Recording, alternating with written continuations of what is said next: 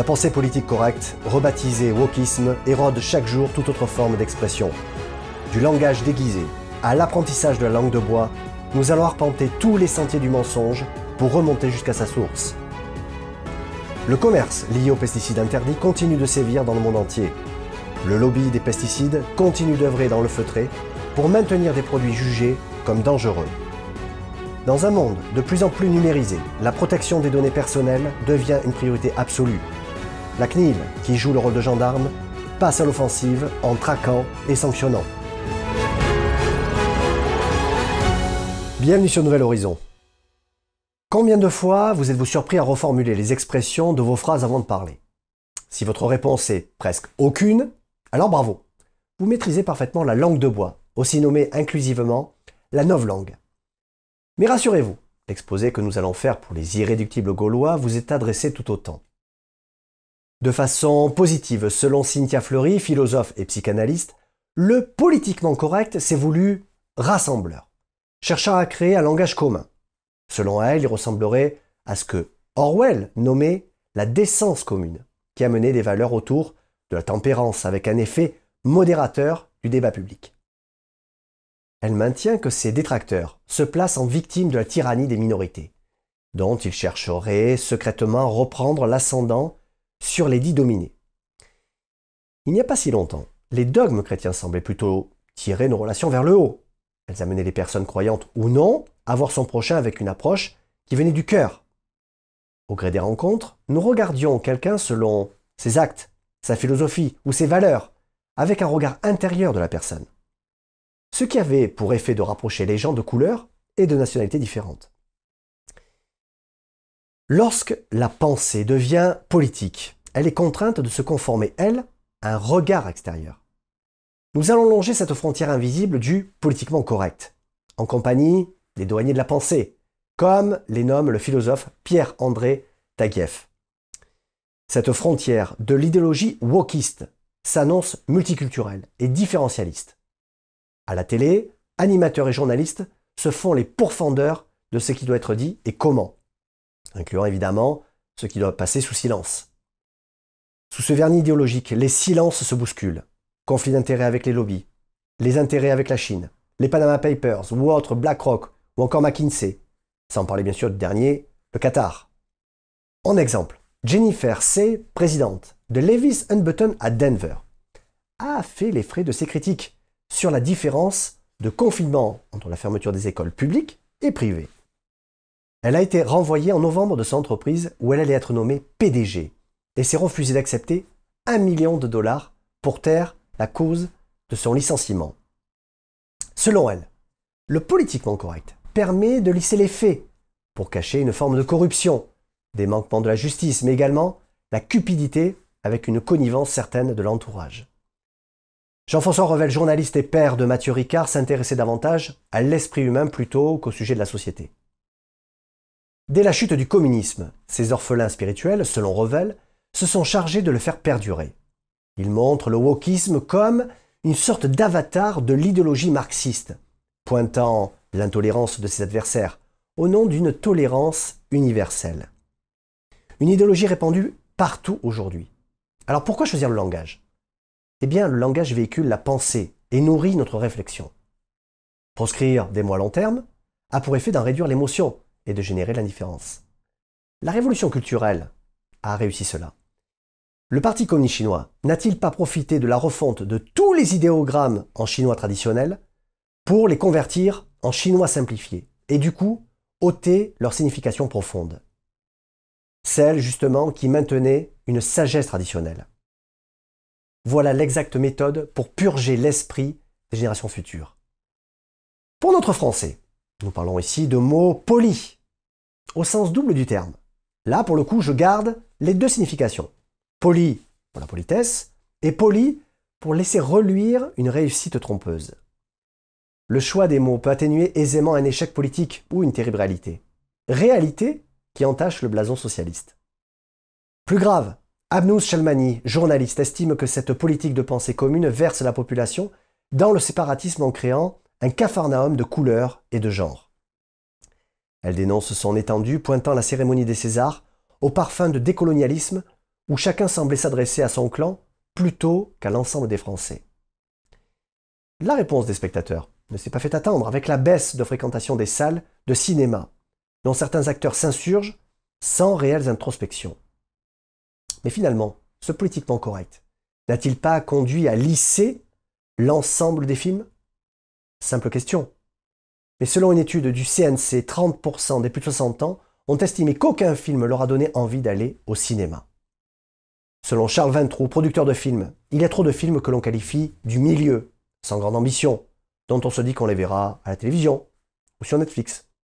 Comme quoi, la liberté de réflexion a encore de beaux jours.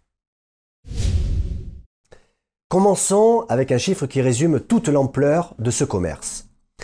Figurez-vous que selon la FAO, 4,6 millions de tonnes de pesticides chimiques sont pulvérisés dans le monde chaque année.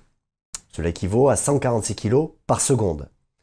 À ce constat s'ajoute le fait qu'un tiers des pesticides utilisés dans les pays en développement ne sont pas aux normes de qualité internationale.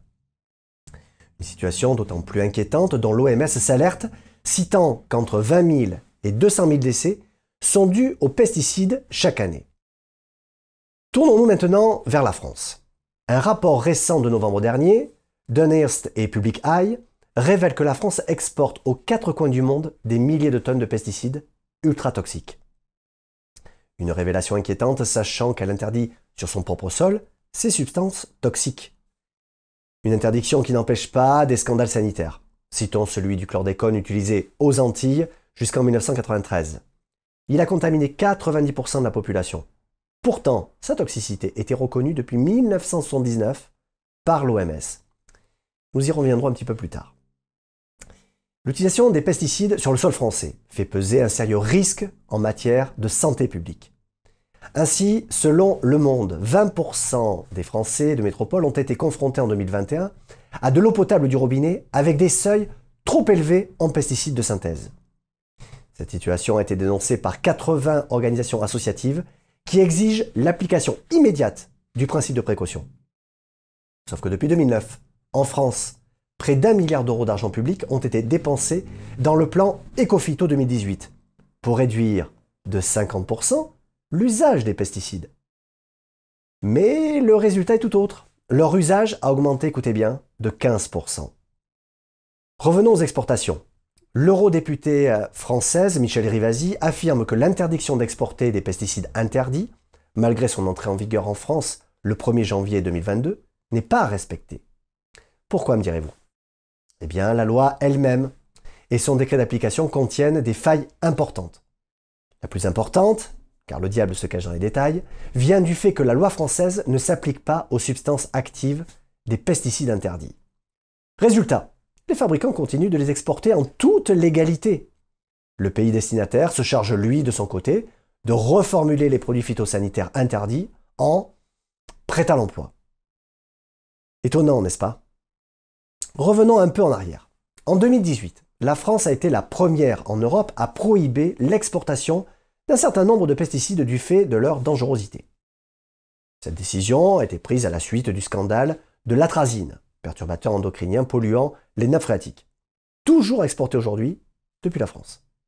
À ce propos, Public Eye rapporte qu'entre janvier et septembre 2022, plus de 7400 tonnes de pesticides interdits ont été acheminées principalement vers le Brésil, mais également en Ukraine, Russie, Mexique, en Inde et aussi en Algérie.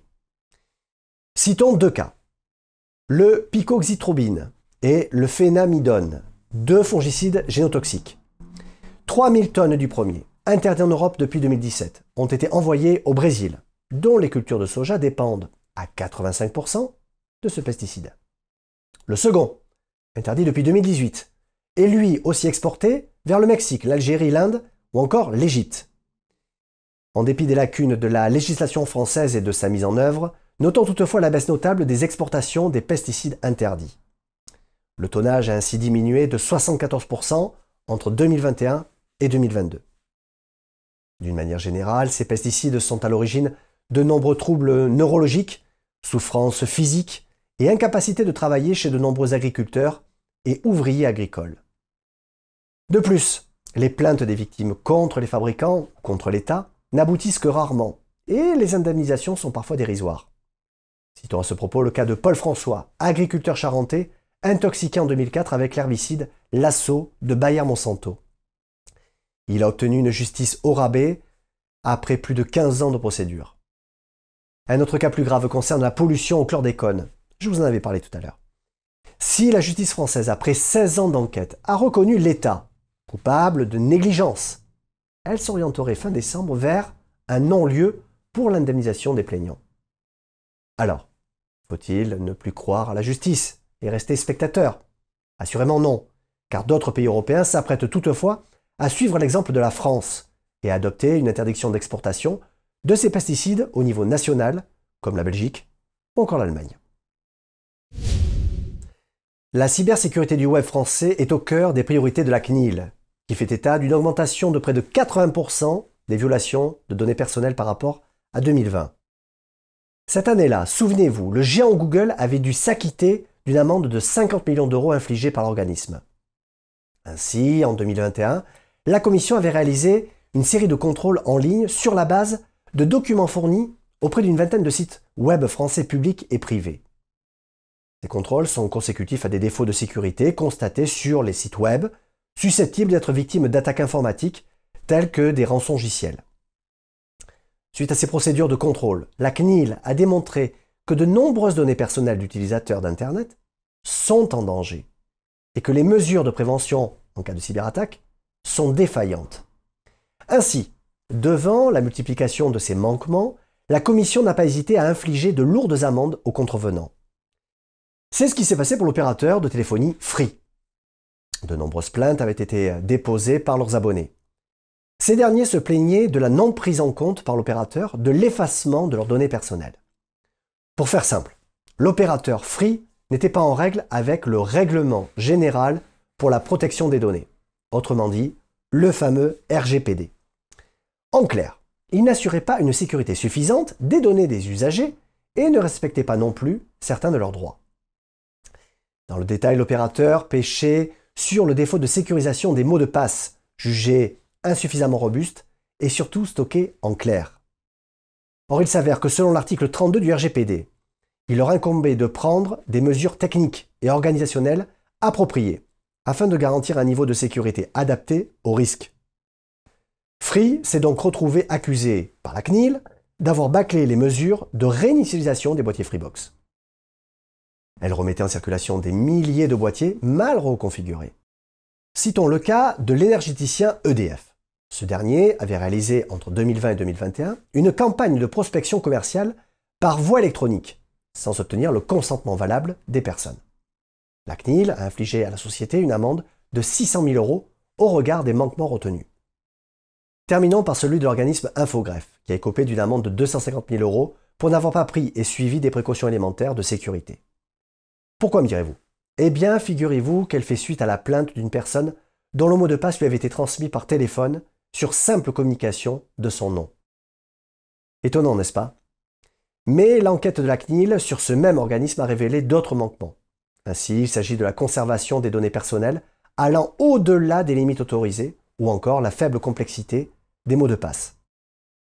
Des faits similaires ont été mis en évidence sur 15 autres sites Internet en matière de cybersécurité. La CNIL les a mis en demeure pour défaut de chiffrement des données. Sans mentionner les sites web concernés, les organismes en défaut disposaient d'un délai de 3 mois pour se mettre en conformité. D'ailleurs, ce respect des règlements du RGPD se retrouve aussi en Irlande. Ainsi, après deux ans d'enquête, la Data Protection Commission l'autorité du contrôle des données en Irlande, a sanctionné le réseau social Instagram. Elle lui a reproché de paramétrer par défaut et en mode public les comptes personnels de mineurs, ce qui va en totale contradiction avec le RGPD. Pour comprendre cette décision, il faut savoir qu'elle fait suite à l'injonction en dernier lieu en juillet du Comité européen pour la protection des données. Elle est intervenue après l'injonction d'autres autorités de contrôle national. La conséquence, c'est que l'autorité du contrôle irlandaise a prononcé une amende de 405 millions d'euros à l'encontre d'Instagram. Cette volonté de respect du RGPD a réuni en octobre dernier plus de 80 pays sur des sujets d'intérêt commun en lien avec la protection de la vie privée. L'Assemblée mondiale pour la protection de la vie privée a ainsi adopté deux importantes résolutions, l'une sur la cybersécurité, l'autre sur la reconnaissance faciale. Merci d'avoir suivi Nouvel Horizon, prenez soin les uns des autres et restez libres.